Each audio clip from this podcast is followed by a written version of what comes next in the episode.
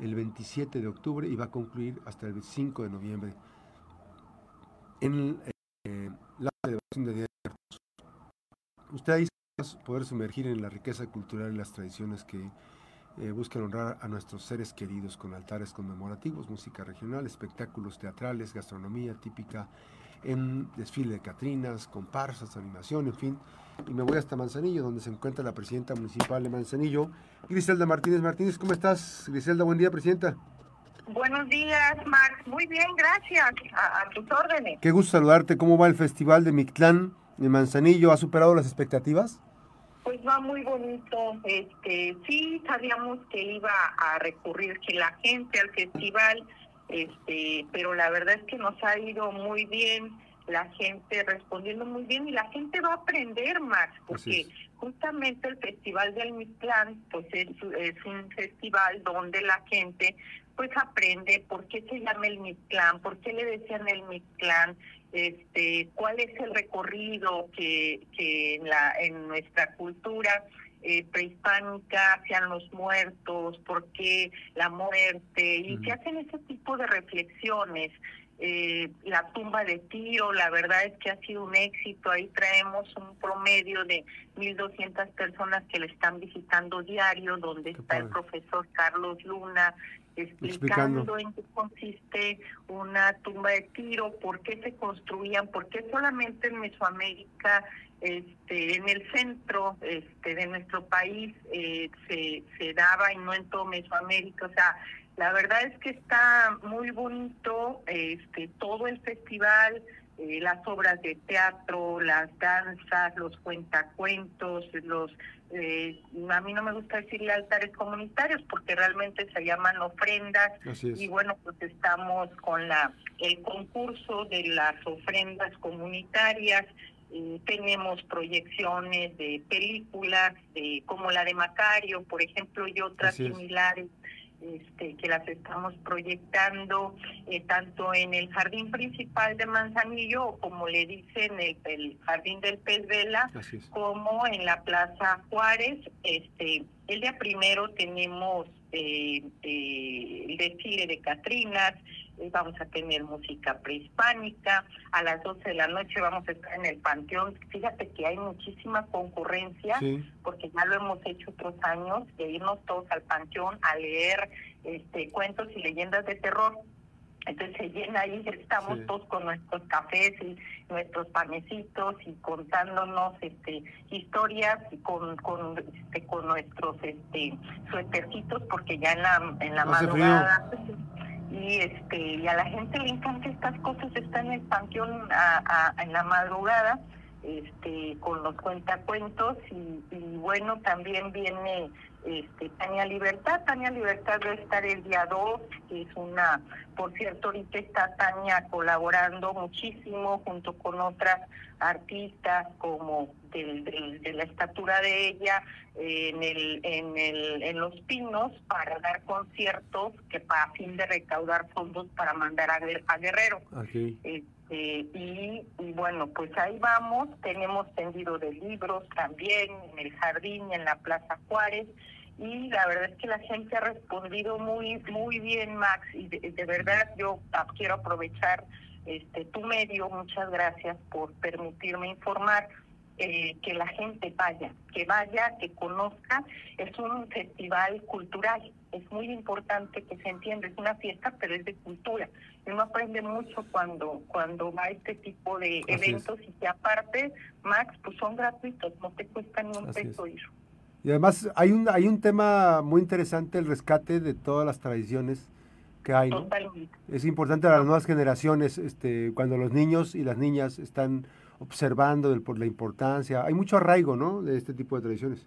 Sí, fíjate que qué interesante es que las niñas y los niños vayan conozcan una tumba de tiro porque la verdad nos quedó muy bonita, Max. Realmente parece una tumba porque todas las paredes están cubiertas de tal manera que asemejamos que estamos dentro de las entrañas de la tierra este y quedó muy bonita y entonces este que los niños luego en su escuela cuando la maestra o el maestro les hable de las tumbas de tiro de la cultura prehispánica y todo eso los niños inmediatamente sepan y conozcan cómo eran y por qué eran así, ¿no? Cuál era el sentido y el diseño de que de que de tener una tumba así este, en razón de las creencias y demás. La verdad es que está muy, muy padre y qué bueno que alguien me dijo, oye, está muy bonito el, el espacio como lo lo construyeron, este, deberían de cobrar. Le dije, no, pues claro que no.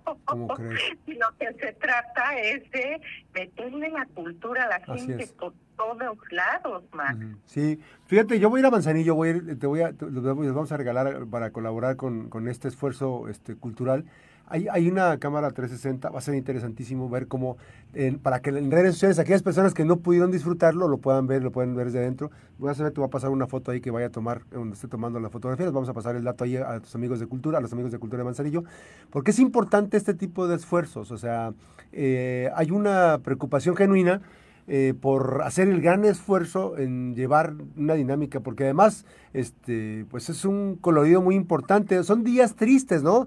Pero con las ofrendas, con las catrinas, con el desfile, esto le da un, un, tono diferente, ¿no?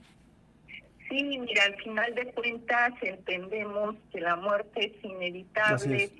es pero que pues hay un proceso y la verdad es que como la veían nuestros antepasados realmente nunca morías. ¿no? O sea, si la ves como la veían ellos, realmente nunca morías, simplemente pasabas a otro espacio, a otro lugar donde este, pues ahí, ahí ibas a estar, ¿no? Entonces, pero sí tenías que pues, este, acompañarte tu perro, cruzar todos los, los lugares este, eh, complicados que tenías que cruzar durante tu recorrido y eso dependía de cómo te habías portado en la vida, ¿no? Entonces, este, que nada tiene que ver con el tema religioso cristiano, por ejemplo, ¿no? Entonces, la verdad es que es una cultura, la nuestra, muy hermosa, que vale la pena rescatar, que vale la pena que nuestras niñas y niños la conozcan, que no se pierda, y por eso este gran esfuerzo, Max, de hacer este cada año pues el Festival del Mictlán. Así es, pues, les deseamos mucho éxito, nos veremos por allá el fin de semana todavía está desde ahorita, son los, grandes, los, días más importantes, no digo, todos los días son importantes, pero estos va a ser el, el, día primero, el día de mañana, el día 2, el día 3, este, la presentación el 2 de Tania Libertad, este concierto, ¿va a ser en dónde? Va a ser en la Plaza Juárez, ahí en, en, este, en la Plaza Juárez, no, perdón, en el, en el Jardín Álvaro Obregón. Pues ah, ahí está pegadito. Ah, ya. Ahí están pegaditos unas de otras, pero este a uno le nombramos el el foro Juárez y el foro del jardín. Entonces, este va a estar en el del jardín. este y, la verdad aprovechen a venir a ver a Tania Libertad, es una voz maravillosa, yo digo que es de las mejores voces de América Latina. Tania en el mundo cobra, no es barato los conciertos de Tania cuando sale del país a a otras partes del mundo. Y aquí en Manzanillo la vamos a tener este, totalmente gratis, como todos los eventos que realizamos, todos los artistas que traemos, Max, de cualquier género, este, todos han sido gratis para la gente, entonces la gente no tiene que pagar por ir a divertirse. Una maravilla, una extraordinaria voz. El día 2 y toda la cartelera del mm, Festival Estatal de Mictlán en Manzanillo 2023 en el, la fanpage del Ayuntamiento de Manzanillo. Gracias, Presidenta, te mando un fuerte abrazo. Buen día. Al contrario, muchas gracias, Max, y acá los esperamos. Sean bienvenidos. Gracias, buenos días. Ahí está la información. Las buenas noticias también son noticias. Regresamos después de la pausa.